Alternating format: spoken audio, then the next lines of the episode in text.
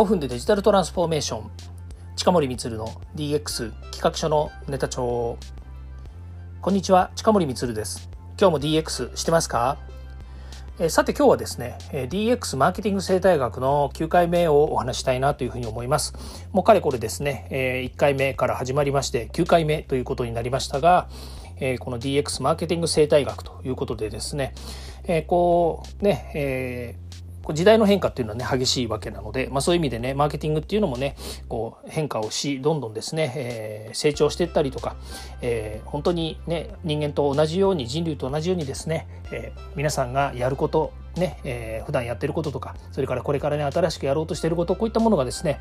あの生物のようにですね進化をしていくというふうに考えてマーケティング生態学というふうにしています。ただしですね、まあ、マーケティング生態学というふうに言うとですね、まあ、マーケティング全般ということになりますので私のこの、えー、何でしょうね音声の中では DX ですねデジタルトランスフォーメーション軸でのマーケティング生態学ということでお話をしていっております。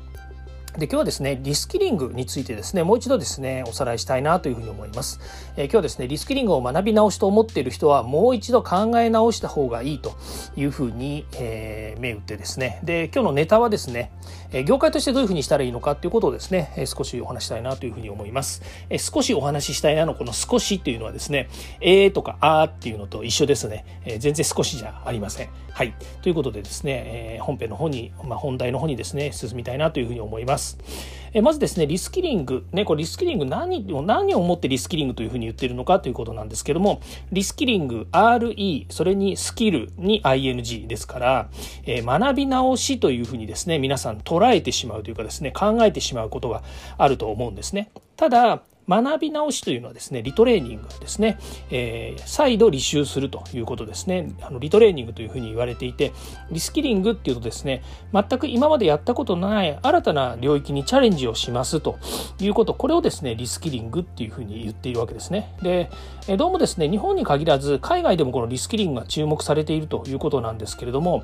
まあかれこれ言えばですね日本だって海外だって全世界新しい領域ね例えば IT というものが出てきて IT 業界に行きたいとか IT 産業を目指すんだとかこれから IT を使おうというふうに言った限りにおいてはですねもうこれリスキリングの賜物違うリスキリング以外何者でもないわけですね。だから海外が注目しているかどうかっていうよりもやっぱりこうね新しくね先ほどのマーケティング生態学の話と一緒なんですけれどもどんどんですね人間が生きていればですね新しいことにチャレンジしたりとか新しい考え方とかですねから人と違うなんでしょうねこう、え人と同じことをやってたらですね埋もれてしまうので人と違う視点だったりとか全く裏側の、え、仕組みっていうものをですねこう皆さん作っていく。これがですね、えまあ、ある意味、えー新しいね、えー、領域への参入ということになると思うんですけれどもそれをですねデジタルというものをですね活用してどういうふうに動けるのかとどういうふうに構築できるのかってことはですねここ昨今のこの DX 軸で言うとですねとても大切なことなんだろうなというふうに思ったんですね。であの政府がですねこのリスキリングっていうものにですね、えー、どのくらい、えー、1500億ぐらいえー、お金使いますよというふうに言ってるんですがなんか補正予算でですね750億あるとかっていうふうに言われていてですねで私実はあんまり大きな声じゃないんですけどこのリスキリングということに関して言うとですねねもうワンちゃんがちょっとワンワン言っててごめんなさいね。えーと、リスキリングということに関して言うとですね私自身がですねあんまりこうね中心的な活動していないんですよね。っていうのは今日ねあの業界の関係者と話したんですけれどもリスキリングっていうふうになるとね当然ですけども今の世の中の情勢の中で言うとねデジタル産業に行きましょうとかデジタルを学びましょうとかっていうふうになってるんですけど私がもともといるもともとですか今いる業界っていうのはどっちかっていうと IT 分野に近いところにいるんですよね。そうなるとですね IT の人たちもしくは IT 業界にいる人たちがリスキリングをわざわざするってなんだっていうことになってさっき言ったリスキリングとリトレーニングをごっちゃにしちゃうんですよね。だから新しい領域に参入するんだということで関して言うとですよ。新しい領域とかね新しい分野を開拓したりとか自分がやろうとしたっていうふうに考えると全くね IT 業界から IT 業界なんだけれども IT の中にいるんだけれども、ね、例えばまあ極端なこと言うと農業とかねそれから水産業とかそういったところの、えー、なんだろうな取り組みとかチャレンジもしましょうと。もしくはね社会的な問題解決課題解決というところにですね軸足を置いて新たな領域にですね、えー、ま、ゼロからスタートさせるもしくは1を2にするようなことをですねスタートさせるということになるわけですけれども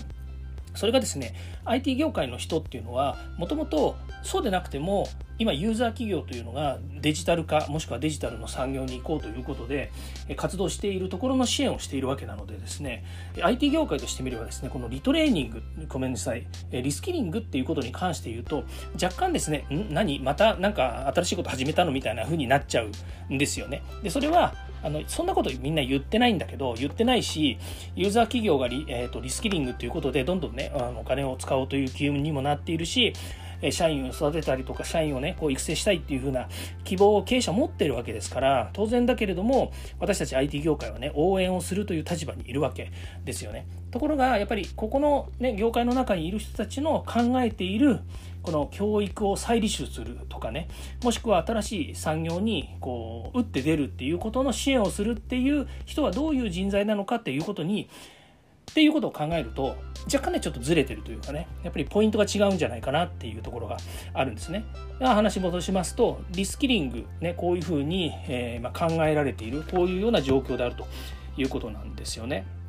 で、えー、まあ、今日の、ね、話したんですけどその政府が用意してるっていうのはねリスキリング転職みたいな話なんですよね。リスキリング転職、うんまあ、言ってみたらそういうことになっちゃうんですけど、まあ、リスキリングをして新しい知見。例えば自分が今そうですね服飾の産業にいますと、まあ、服飾の産業だって広いんだけれども。例えば流通でもいいですね。流通にいますと。で新しくですね、えーえー、この流通の知見を持った私がですねえーとリスキリングをしてまたデジタル産業に入ってですね今までになかった新しい流通の形というものを作りましょうと。またそういう会社に行って、えー、これからね、えー、そうですね、えー例えば人材不足であったりとか少子高齢化であったりとか過疎地域への課題解決であったりとかもしくは、えーえーと、脱酸素ですよね。脱酸素違う脱炭素ね。脱酸素しちゃしょうがないわ。脱炭素とかね、まあ、こういったものをですね解決しようということで、えその知見を生かしてましょうということはリトレーニングだというふうになるわけですけれども。そうなるとですね、なんとなく転職をするっていうふうに考えるわけですね。でね、IT 業界が今、あの、まあ、考えてるというかねちょっとあの知見料金が狭いと言ったらあれですけれども IT 業界の中で、えー、リスキリングをして知見を持った人が他の業界に行ってしまうんじゃないか。例えばユーザー企業に引っ張られていっちゃうんじゃないかとかね、まあ、当たり前ですよね。だって今のリスキリングっていうのの大元は DX であり DX っていうのはデジタルトランスフォーメーションですから当然デジタルっていうものをね、えー、履修するというふうに考えられているわけですからそのデジタルを学んだ人たちが他の業界に行ったりとか他の会社に行くっていうことを推奨している国が推奨してそれに対する補助金や助成金というものをねガシガシ使ってくれると。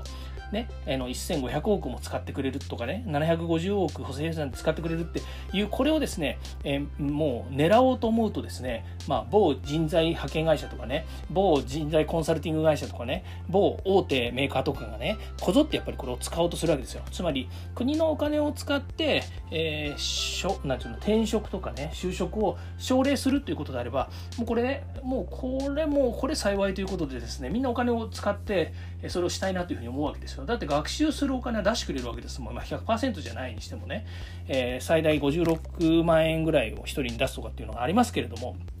でもお金出してくれるわけですからね、学んでいきたいと。で、個人の人だって、本当だったらね、えー、今の会社からもっと別の子にチャレンジしたいというふうに思っている方はね、えー、少しでもそんなね、スキルアップをして、えー、他のところに行きたいというふうに思うのも、これもまたね、道理が立って、つわけですけれども。でそうするとねやっぱり IT 業界から外に出ていくっていうふうに業界人としては考えてしまうわけですね。昔やっぱりあったわけですよね。プログラマーが足りないとかプログラミング人材とかっつってもね。例えばもともと C 言語とか COBOL とかいうふうにやってた人がだんだんこうねマーケットが小さくなっていったりとか単価が取れなくなってくるとねじゃあ新しい領域に行こうということで、えー、例えばね、えー、Java に行きましょうとか、えー、C++ に行きましょうとか C シャープに行きましょうとかねもっと言うと最近だと Python 行きましょうとかって言ってどんどんどんどんこう、えーまあ、あのスキルアップをしてきたわけですよね。まあ、それをね、リスキリングと呼ぶかっていうとね、えー、講義の意味ではリスキリングなのかもしれませんけれども、あどんどんそうやってスキルアップをしていったわけですね。で、そうすると、やっぱり違う会社に行くとかね、もっとお給料のいいところとか、もっとね、処遇、待遇のいいところっていうふうにみんな見ていくわけですよね。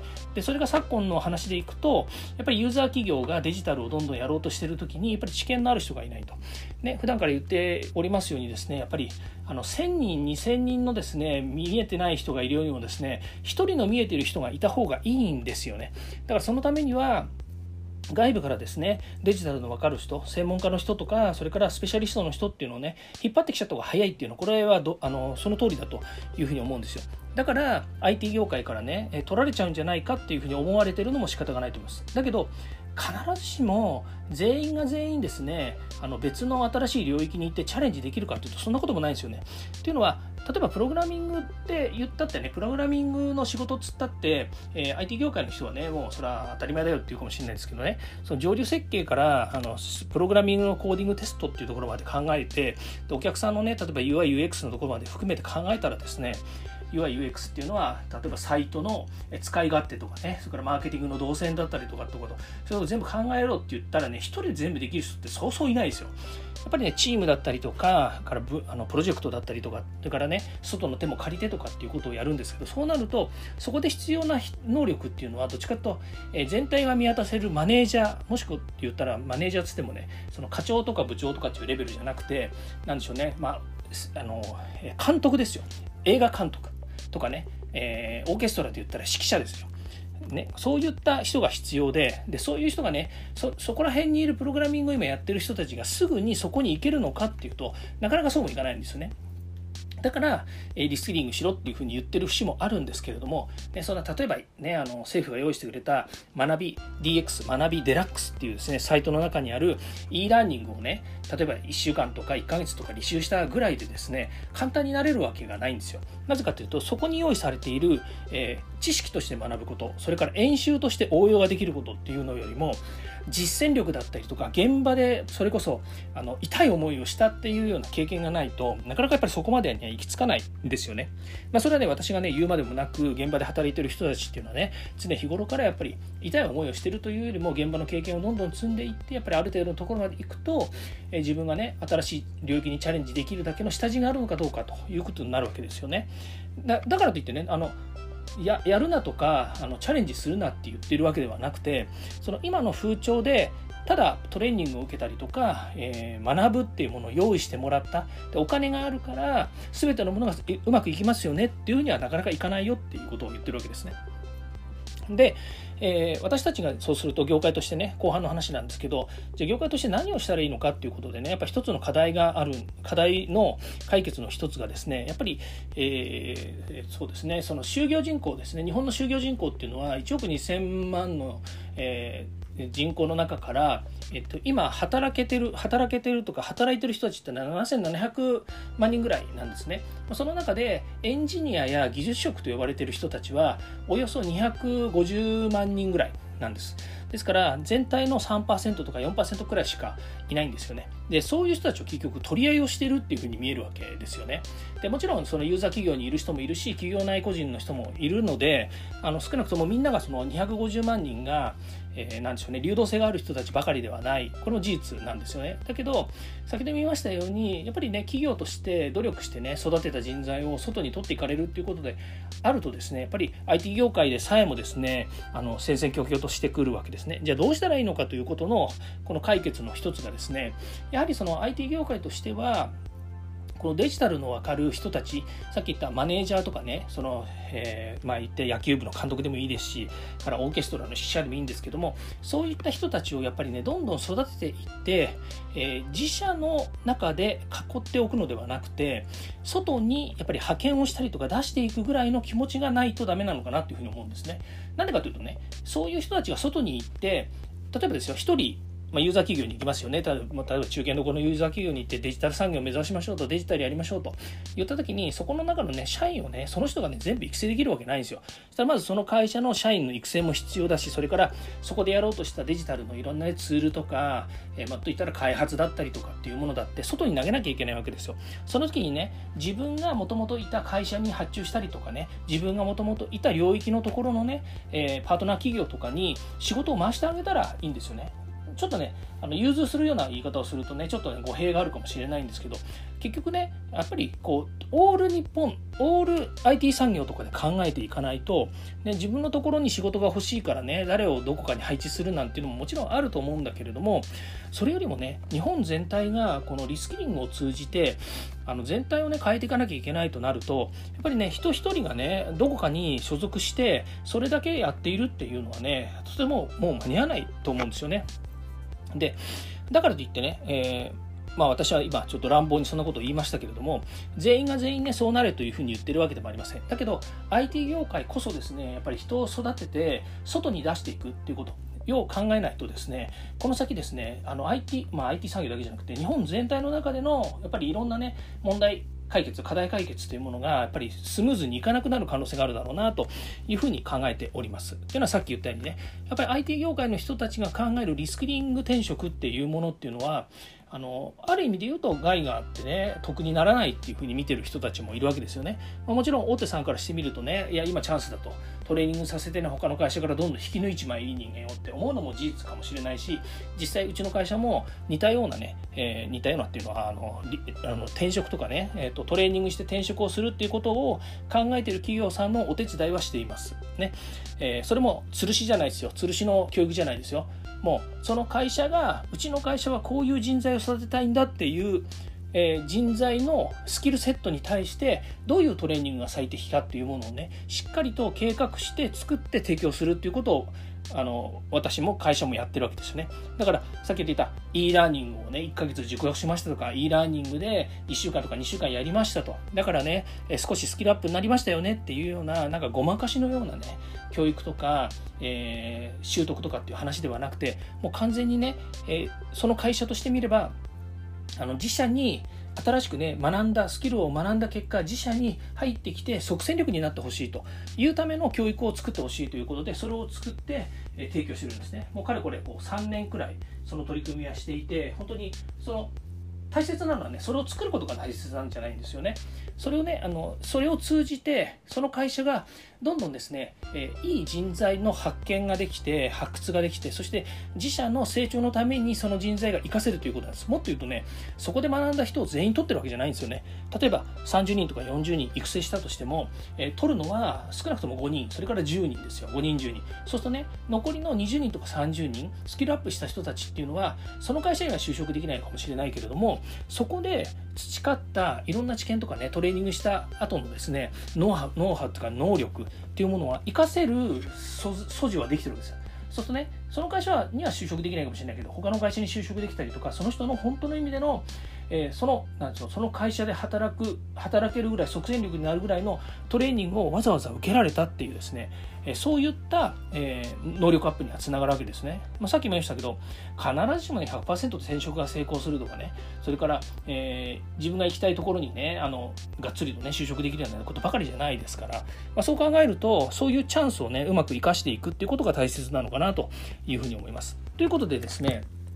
あのリスキリングね冒頭、えー、私タイトル言いましたけれどもリスキリングっていうものがね単純に学び直しと思ってる人はですねやっぱり考え直した方がいいかなというふうに思うんですよねこれはねもう本当業界を挙げてですね仕組みを構築していく必要があってでそれはねさっきも言いましたけどそこまでのその仕組みを構築するまではあの国はやってくれないですよ。うん、やってくれない。だって、ね、国はやっぱりあのとにかくお金を出して人を育成したりとかお金を出して転職を進めたりとかっていうことをねあのバックから応援することはしますけれどもそこでね例えば業界を挙げてさっき言った何ですかねそのプロプロマネとかねそれからマネージャー職とか、えー、監督職とかね監督職とかあとはオーケストラの、ね、指揮者になるようなっていうようなトレーニングを通じて、えー、業界の中でのねポジショニングから、えー、国全体を通した、えーと、IT 産業 IT 分野デジタル分野を盛り上げていくような人材に育てていくっていうことは国はあまり考えてないですよね。考えてないというかそこまではやっぱり手出しができない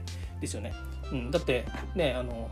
パイが少ないから。さっきも言ったようにパイが少ないんですよ。IT 業界にいる人たちっていうのは250万人弱。しかいません。まあ、その中でね、やっぱりプロとして働いてる人、スペシャリストで働いてる人たちがほとんどですから、まあ、その中からね、本当にね、かき分け、かき分け、かき分け、いい人をですね、となんかトレリトレーニングして、他のとこに出していくとかね、リスキリングさせようなんつったらね、そんなね、細かいことやってらんないですよ。全部喋っちゃったな。ずいぶん喋っちゃいましたね。うんということを考えていますので、ぜひですね、えー、このリスキリングということに関して言うとですね、もう一度皆さんの会社でどう取り組んだらいいのかということをね、考えた方がいいと思います。で、えー、先も言いましたけど、e ラーニングを受けたからうんぬんではなくて、その自社ね、例えばあなたが社長、もしくは会社の経営経営者や経営層、経営に近いところに行くんだったら、自社の社員に役立つ研修やトレーニングっていうのをしっかり考えて、どうせね、お金出すんだしね。だから、え1万円2万円のね e ラーニングをね受けさせてあよかったねじゃなくてやっぱりしっかりとお金を用意して予算を取って人材育成ね人材投資ということで投資はね必ず回収できますから本当か？うん。必ず人材投資においては回り回って自分のところに帰ってきますから。